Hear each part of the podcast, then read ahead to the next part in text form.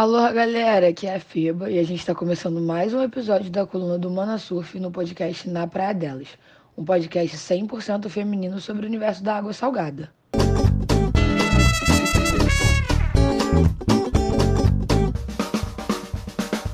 Hoje eu tô aqui com a Bru e a Rai pra gente atualizar vocês do que rolou nesse começo de 2021 no mundo do surf feminino. Aloha, galera! Aqui é a Bru. E no nosso primeiro episódio aqui no podcast, a gente fez um resumão do que aconteceu no mundo do surf. Se você ainda não ouviu, não deixa de ir lá para relembrar o que aconteceu, viu? É isso aí, galera. Tudo bem? Rayane aqui. E hoje a gente segue aí para conversar sobre 2021. Já temos algumas novidades para contar para vocês sobre o CT e também notícias aí sobre os circuitos brasileiros. É, né, Rai? Depois de tantos cancelamentos, finalmente a gente está vendo o CT voltar.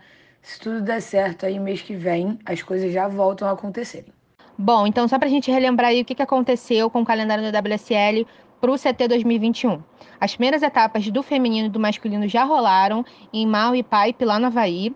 Inclusive, no Havaí também teria ainda a etapa de Sunset Beach, que seria ali entre os dias 19 e 28 de janeiro, mas foi cancelada por conta da pandemia. Na Califórnia, a etapa de Santa Cruz, que aconteceria na janela do dia 2 ao dia 12 de fevereiro, também foi cancelada. E a única etapa da Europa, em Portugal, que nem chegou até uma data confirmada, também não rolou. A volta do CT acontece na Austrália, onde a pandemia do coronavírus já está um pouquinho mais controlada. Lá, a WCL colocou quatro etapas para garantir que os atletas tenham um evento bastante para competirem, depois de tantos obstáculos. E agora vamos falar sobre a próxima etapa do CT. Fala aí pra gente, Feba. A primeira etapa do braço australiano, que tem janela do dia 1 ao dia 11 de abril, vai ser em Newcastle, New South Wales. Inclusive, os atletas do CT já chegaram na Austrália, eles passaram por um processo de viagem um pouco mais burocrático e controlado dessa vez, para evitar o que aconteceu no Havaí, né?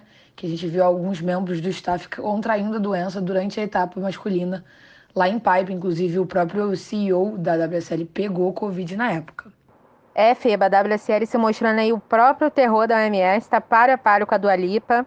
É aquela velha história, né? Os eventos estão seguindo todos os protocolos, mas estão seguindo tão bem que a gente tá vendo aí o que, que tá rolando, né? Putz, é verdade, né? A WSL já começa o CT 2021 querendo se mostrar o terror do MS, passando por esse perrengue aí. Na época, a etapa de pipe foi, inclusive, é, pausada, né? Mas parece que eles estão tentando mudar ali o jogo e, e talvez virar o orgulho do MS. Vamos ver se vai acontecer. Para essa etapa, os atletas foram todos em um voo fretado para Sydney, onde eles fizeram uma quarentena de 15 dias isolados, cada um em seu próprio quarto de hotel, até que eles pudessem ser liberados para participar do evento. Todos os atletas, antes de embarcarem para o voo, claro, fizeram um teste de PCR, né? E, inclusive, uma das atletas, a Caroline Marks, que era aí já uma promessa para o CT desse ano, chegou a postar no seu Instagram que ela não iria competir porque ela tinha testado positivo. Mas ela continuou fazendo os testes e, com três testes negativos depois, a conclusão foi de um falso positivo do seu primeiro teste. E aí a atleta já saiu correndo para começar a sua quarentena na Austrália também e ela já está lá. Mas enfim, né? Depois desses 15 dias aí quarentenados os atletas voltam a treinar e eles têm até o dia 1 de abril treinando lá na Austrália para poderem voltar aí a competir. E aí depois da etapa de Newcastle, o CT segue para Narrowsbyn, ainda em New South Wales, entre os dias 16 e 26 de abril. E bom, para a terceira etapa do braço australiano, os atletas cruzam o país, né? E vão para a Austrália Ocidental, onde eles vão competir em Margaret River, Pico Antigo aí já conhecido do CT, é, entre os dias 2 e 12 de maio. E para terminar o braço australiano, em Rottnest Islands, ainda na Austrália Ocidental, os atletas competem ali na janela dos dias 16 a 26 de maio. Se tudo der certo, acho que a, a torcida de todos é que aconteçam as quatro etapas para a gente poder assistir muito surf. Depois da Austrália, o CT segue para o Brasil, para a etapa de Saquarema. Claro, se aqui a pandemia estiver controlada, se eles né? Se, se tudo der certo, a gente vai torcer para que sim e que tudo aconteça da maneira correta, com todos os cuidados, tanto para os atletas quanto para a comunidade, né? Para todos os moradores de Saquarema, enfim. Seguindo aí nas notícias internacionais, a Bru vai falar um pouquinho para a gente da Tríplice Coroa Havaiana, o Vans Triple Crown, que é um campeonato aí já clássico do surf. É, e aí, Bru, fala pra gente. Pois é, Feba, o Vans Triple Crown também entrou para a lista de eventos que sofreram algum tipo de modificação aí por conta da Covid-19, né? Não tinha como ser diferente. Dessa vez, na edição desse ano, os surfistas enviaram as suas melhores ondas surfadas nos três picos da competição e coube uma comissão julgadora escolher os vencedores. O Brasil foi muitíssimo bem representado. A gente contou com a surfista Raquel Heckert, que foi a única representante entre homens e mulheres do nosso país, viu? A Tati Weston Webb, que geralmente compete pelo Brasil, dessa vez apareceu com uma bandeira dos Estados Unidos no site oficial do evento e nenhum homem brasileiro se inscreveu no campeonato. Então segue aí mais um motivo para as pessoas que ainda insistem em separar o surf feminino do surf em geral pararem de vez com isso, né? Nada a ver. E foi a primeira vez em 10 anos que as meninas puderam participar da competição novamente, um marco, né? Os resultados ficaram mais ou menos assim. No geral, a Carissa Moore e o John John Florence foram os grandes campeões do Triple Crown, viu? Nas categorias feminina e masculina, respectivamente. O John John levou o prêmio em todos os picos da competição. Já no feminino, a coisa ficou mais dividida. Em Haleiwa foi a Carissa que levou a melhor onda, já em Sunset, a Bronte Macaulay teve a melhor onda de pico e em Pipe o título ficou com a Moana Jones. Mas e aí, Rai? A gente quer saber das Olimpíadas. O que, que a gente tem de novidade? O que aconteceu? Como é que anda essa novela? É isso, Bru. Agora o papo é Olimpíada. Vamos falar dessa grande novela que virou as Olimpíadas de Tóquio. Faltam um pouco mais de quatro meses para o início dos Jogos, que estão marcados para começar ali no dia 23 de julho. E o grande questionamento é: vai rolar mesmo? Como é que vai ser isso? Essa é a grande questão, galera. Bom, lá no finalzinho de janeiro, o jornal britânico The Times publicou uma reportagem afirmando que o Japão estaria buscando uma forma de cancelar as Olimpíadas, que o governo japonês chegou ao consenso de que seria muito difícil organizar o mega evento em meio à pandemia do novo coronavírus, que continua muito longe de ser controlada, né? Mesmo com a vacinação acontecendo aí pelo mundo. O Japão está agora saindo da sua terceira onda da Covid-19. Tóquio está em estado de emergência desde o dia 7 de janeiro. O, inclusive, o primeiro-ministro prorrogou esse estado, que era para ser de um mês inicialmente, e agora ele vai até o dia 21 de março. O sistema de saúde do Japão está passando por um colapso, o que pode inclusive deixar os jogos sem médicos voluntários. Os japoneses estão bem satisfeitos. De acordo com uma pesquisa local, apenas 9% dos japoneses concordam com a realização das Olimpíadas.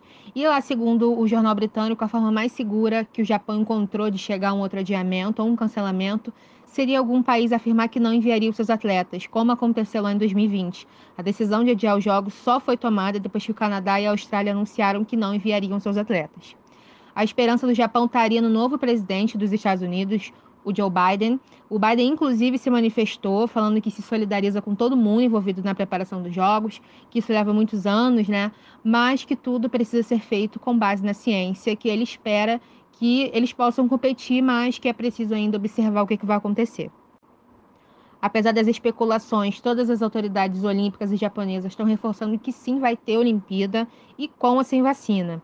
O Thomas Bach, que é o presidente do Comitê Olímpico Internacional, disse que não quer que os atletas passem na frente do grupo de risco da Covid-19, que são as pessoas que estão sendo vacinadas primeiro, mas que apoia essa vacinação antes de julho. O COI e a OMS, a Organização Mundial da Saúde, estão aí apoiando os comitês para garantir que essa vacinação dos atletas, especialmente dos atletas de países menos desenvolvidos, saia antes de julho. Estão até desenvolvendo um projeto chamado COVAX, tem como objetivo acelerar essa distribuição das vacinas e a gente fica aí no aguardo, né?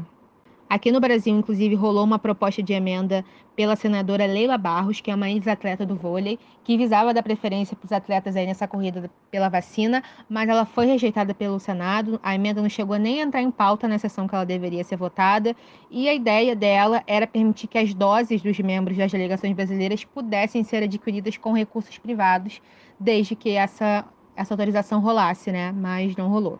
E aí segue aí essa incógnita, né? Até o momento está previsto um gasto de cerca de 37 bilhões de reais para o Japão para a realização dos Jogos Olímpicos e Paralímpicos, já incluindo os gastos que eles tiveram devido ao adiamento.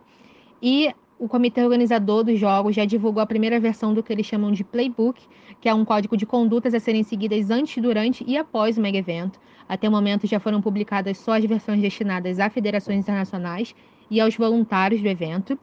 E os principais tópicos são, como eles já falaram com os atletas, a não obrigatoriedade da vacina, é, o uso em tempo integral de máscaras, a obrigatoriedade de download de um aplicativo que vai controlar ali como é que está a saúde da galera, e a obrigatoriedade de testes antes e na chegada ao Japão, e uma quarentena ali de 14 dias. O CEO do, do comitê organizador afirmou agora no início de março que não existe a menor possibilidade de um novo adiamento ou cancelamento, os jogos vão sim acontecer em julho. Se discute agora uma questão de, da torcida, né? De como é que vai ser isso. Já se fala em barrar os torcedores estrangeiros. É, agora, no dia 25 de março, é o dia que o comitê vai divulgar a decisão oficial sobre isso, e mesmo seguindo só com torcedores residentes, os estádios vão seguir apenas com 50% da capacidade. E também foi solicitado aí gentilmente para os chefes de Estado que diminuam o tamanho das suas delegações para diminuir esse risco da propagação do vírus. Vários eventos teste vêm sendo cancelados. A entrada dos atletas estrangeiros vai ser permitida só depois do final do estado de emergência, que acontece no dia 21 de março. E, de qualquer forma, o comitê organizador dos Jogos já confirmou que o revezamento da tocha olímpica vai ser iniciado no dia 25 de março, em Fukushima, como já era previsto. E a cerimônia de início do revezamento, assim como o início da passagem da tocha, não vão ser abertos ao público. E aí, meninas, me contem, o que vocês estão achando dessa história de Olimpíada? a gente está tendo um borrão, né, de como as coisas vão acontecer realmente em julho. Não falta mais tanto tempo assim.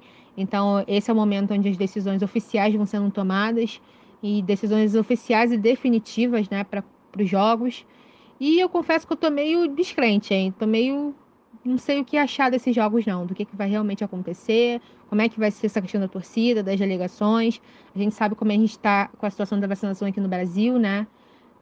muito pouca gente, mesmo do grupo de risco, está sendo vacinada. Então, eu confesso que eu tô, tô ansiosa realmente para ver como é que vai ser isso, como é que vai ser o desfecho dessa história.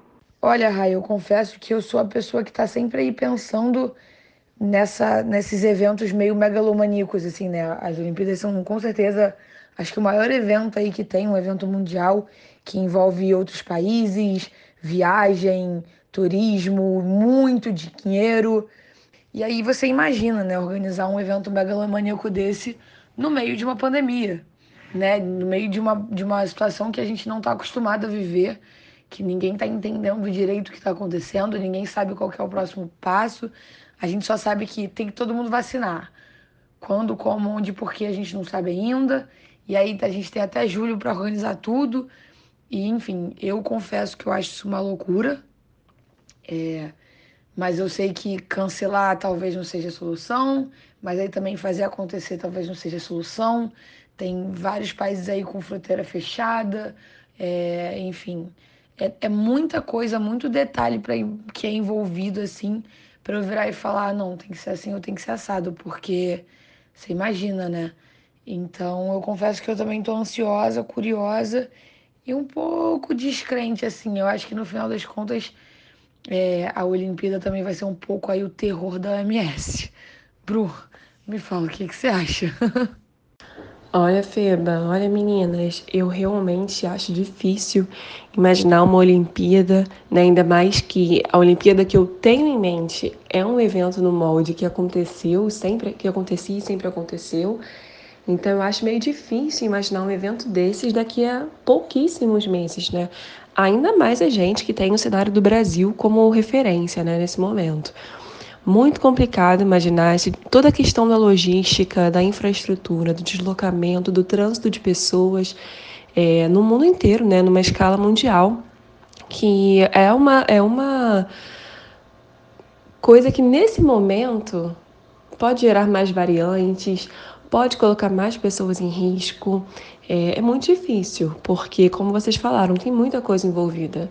É um evento, o fato de ser um evento de grande porte também influencia muito nesse sentido, né? Quantos atletas não dependem das Olimpíadas, não esperam esse momento durante as suas vidas inteiras é, para conseguir maior visibilidade, para conseguir feitos nos esportes que, em que concorrem.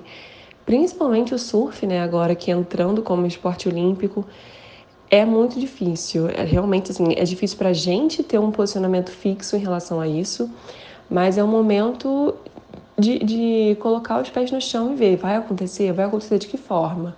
Porque a gente tem níveis de vacinação muito diferentes em diferentes países. a gente tem governantes muito diferentes e que controlaram a pandemia de formas diferentes.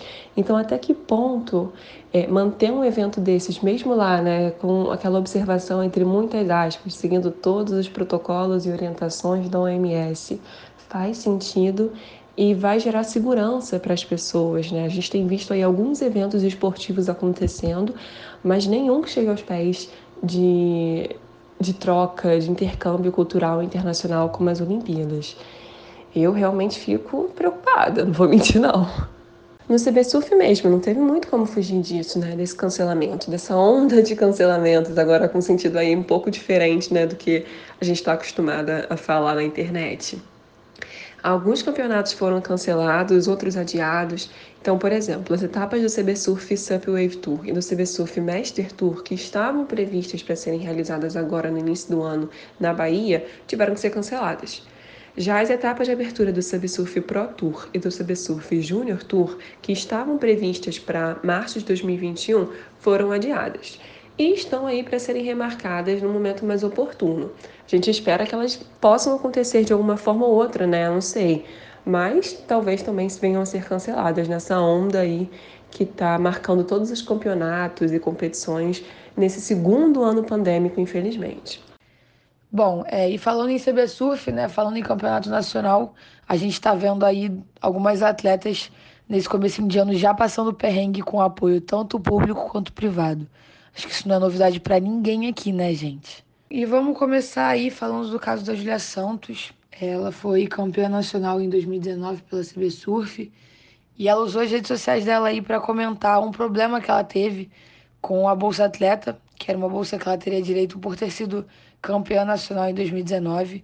O edital dessa bolsa, que deveria ter aberto ali no começo de 2020, não abriu. A Secretaria do Esporte, na época, alegou que era por conta da pandemia e aí, em agosto, depois de um tempo em silêncio, eles anunciaram que o estado abriria finalmente em 2021, contemplando os campeões dos dois anos anteriores. Então, quem ganhou em 2020 e quem ganhou em 2019 seriam contemplados com o Bolsa Atleta. E aí, no, em janeiro de 2021, quando o edital deveria abrir novamente, ele abriu, contemplando apenas os campeões de 2020. Então, a Júlia, que ficou sem a sua bolsa em 2020, também ficou sem sua bolsa em 2021. E aí ela foi lá para as redes sociais, usou o seu Instagram para fazer esse desabafo, comentar o caso. E o descaso, né, da, da, da Secretaria do Esporte, da CBSUF, enfim, dos, dos órgãos públicos, que aí deveriam apoiá-la. Essa bolsa é muito importante para todos os atletas. E, enfim, para quem não sabe o que, que é o Bolsa Atleta, a Bru vai explicar para gente. Pois é, para quem não conhecia o programa ainda ou não sabe como ele funciona, o Bolsa Atleta é considerado pelo governo federal um dos maiores programas de patrocínio direto ao atleta do mundo inteiro. Ele foi criado já há um tempinho, em 2005, e desde então ele vem concedendo aí muitas e muitas bolsas para atletas de todo o Brasil elas variam de valor, né? Então, existem atletas que são é, favorecidos em diferentes níveis. Então, a gente tem algumas categorias como base, estudantil, nacional, internacional e olímpica barra paralímpica. E isso vai influenciar também no valor que eles recebem de bolsa, né? Por exemplo, tem aí uma categoria que é a Bolsa Pódio, que é dedicada para esses atletas que têm chance de disputar finais, disputar medalhas. No surf, a gente tem alguns atletas aí que recebem esse tipo de benefício, tá? No feminino, por exemplo, a Tati Weston Webb e a Silvana aparecem na lista de beneficiados. Já deu para ver que esse benefício é muito importante, né? Porque sem eles fica mais difícil para os atletas conseguirem treinar, competir, conseguirem bons resultados. Não dá para a gente querer depois bons resultados, né, nos jogos internacionais, em competições, se a gente não tivesse benefício para os atletas, né? A denúncia da Júlia foi mais do que necessária, super pontual. E mesmo para quem consegue receber a Bolsa Atleta e preenche todos os requisitos que a Bru explicou, as coisas continuam não sendo tão simples assim. A Ianca Costa, que é atual campeã brasileira, precisou recorrer a uma vaquinha para cobrir alguns custos da sua viagem para o Equador para participar de duas etapas do WQS, que é a divisão de acesso ao CT. As etapas acontecem entre os dias 17 e 28 de março, em Montanhitas primeiro e depois em Salinas, e Ianca como muitas outras surfistas na história, sempre se repete, surfa sem apoio ou patrocínio. Então ela precisa aí dessa ajuda com a vaquinha, mesmo tendo a Bolsa Atleta, para conseguir arcar com todos os custos da competição. E a vaquinha da Yanka, inclusive, continua aberta, então para quem puder ir contribuir, é só clicar lá no link na bio do Instagram do Mana Surf. Bom, e ainda, né, falando de vaquinhas e atletas sem qualquer ajuda financeira, a gente viu um caso aí que acho que pelo menos aqui falando pela gente machucou bastante e revoltou bastante.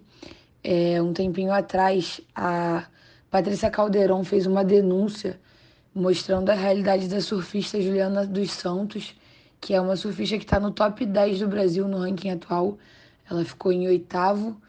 É, ela mostrou a casa da Juliana depois de entrevistá-la para uma matéria e a gente viu ali a Juliana vivendo numa casa de pouquíssimos metros quadrados com a sua com seus avós e com sua irmã, sem dinheiro para comer direito, sem, enfim, sem um conforto, sem lugar para dormir, ela dormia no chão para os avós poderem dormir numa cama minúscula. Enfim, uma, uma denúncia necessária, imagens que pelo menos mexeram bastante comigo.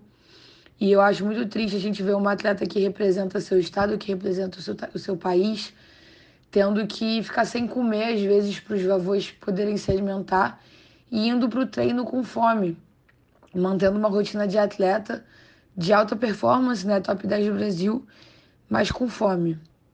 A denúncia foi feita no, no IGTV da Patrícia, o vídeo viralizou, alcançou a grande mídia, alcançou muita gente. É, foi realizada uma vaquinha online também para ajudar a atleta. A meta foi alcançada, eles conseguiram é, eletrodomésticos, móveis, uma, um lugar melhor para Juliana dormir e morar com a sua família. É, enfim, uma ajuda que deveria vir de órgãos públicos e privados, né? Mas que veio da união de outras mulheres, de outros atletas, de outras pessoas, para que a Juliana pudesse ter uma vida e uma rotina de atleta que ela merece, já que ela já conquistou tanto, né? Então, enfim, com certeza algo que dói e com certeza por conta desse tipo de notícia que o Mana Surf existe, que o Mana Surf foi criado e que ele é necessário eu já me, eu me lembro de várias outras atletas tendo que fazer vaquinha. A gente teve aí o caso da Tita Tavares, que teve sua casa aí com risco de desabamento e também precisou recorrer a uma rifa para conseguir ajuda, para conseguir se manter. Uma atleta que foi pioneira aí no surf feminino. E a história se repete, né? E a gente vai continuar falando sobre isso e denunciando isso também, porque essas atletas merecem apoio merecem patrocínio, merecem conseguir viver com, como atletas profissionais para para viverem, né, para serem profissionais de fato. Então realmente é algo muito frustrante, mas que sempre sempre é notícia, sempre é algo que a gente tem que falar sobre, né? É, eu, eu realmente desabafei aí, né? Eu acho sobre essas situações, mas é realmente algo que sempre me deixa muito chateada. Tenho certeza que é vocês também, né, meninas? Olha, Feba, chateada nem é mais a palavra, viu? A gente fica cansada, até num certo nível, em alguns momentos, um pouco desmotivada, né? De ver que as coisas não mudam. Que atletas de diferentes gerações, né, do surf feminino, de diferentes estados, com diferentes histórias, acabam tendo um ponto em comum, que é essa falta de apoio, essa falta de patrocínio que muitas vezes imobiliza, paralisa essas atletas e faz com que elas muitas vezes não consigam mais competir ou passem por situações como essas, né, muito delicadas da Tita e da Juliana que comoveram aí uma galera, que bom que comoveram, né? Galera que curte surf, que acompanha a história dessas atletas e que está ciente da importância delas, né? Não só para o surf feminino, né? Que a gente sempre coloca sempre adjetiva, né, o surf dessa forma, mas para o surf em geral também. Né? A gente tem que ver que essas atletas realmente deixaram um legado aí para o esporte brasileiro e que elas precisam ser tratadas com mais respeito, com mais dignidade também. Então a gente meio que termina o programa de hoje deixando essa, essa indignação, né? Infelizmente, terminar com esse tom porque a gente não aguenta mais ver esse tipo de história. Não é a primeira e talvez não seja a última.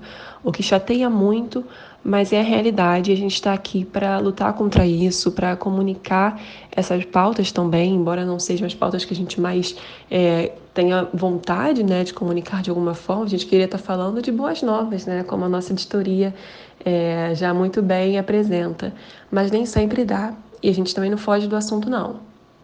Nesse um ano aí de Mana Surf, a gente teve a oportunidade de conversar com algumas atletas, algumas surfistas, e a história sempre se repete, né? É o mesmo descaso do governo, a mesma falta de apoio, a mesma falta de patrocínio, mesmo as meninas tendo um desempenho excelente, sendo as melhores, elas continuam não tendo esse apoio e, e, e essa ajuda, né? Principalmente ajuda financeira.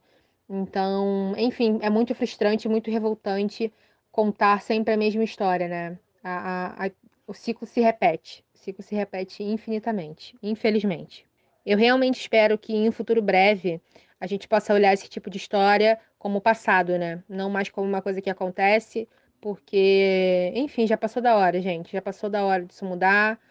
As pessoas, as, as meninas já mais do que mostraram que tem total capacidade, total talento, habilidade. É, a gente está aí como um país que cada vez mais cresce no surf temos os principais campeões mundiais. Então, o que está faltando, né? É, é, é o meu questionamento, assim.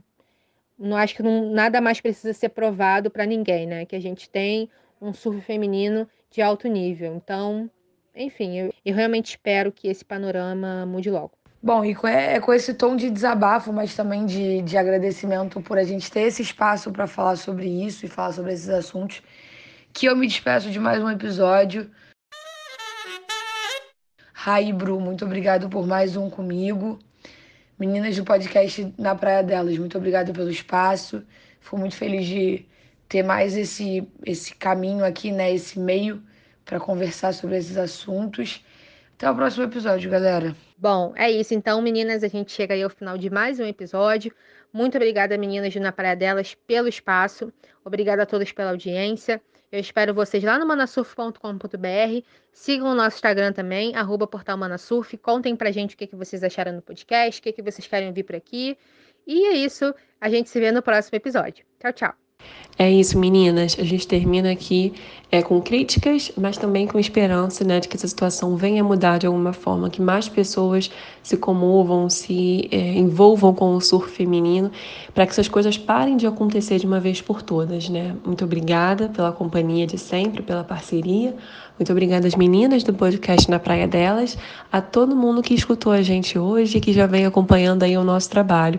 A gente faz mais, hein? Tem lá no Manasurf, no nosso Instagram, no nosso site. Se você curtiu, é só conferir. Um beijo e até a próxima.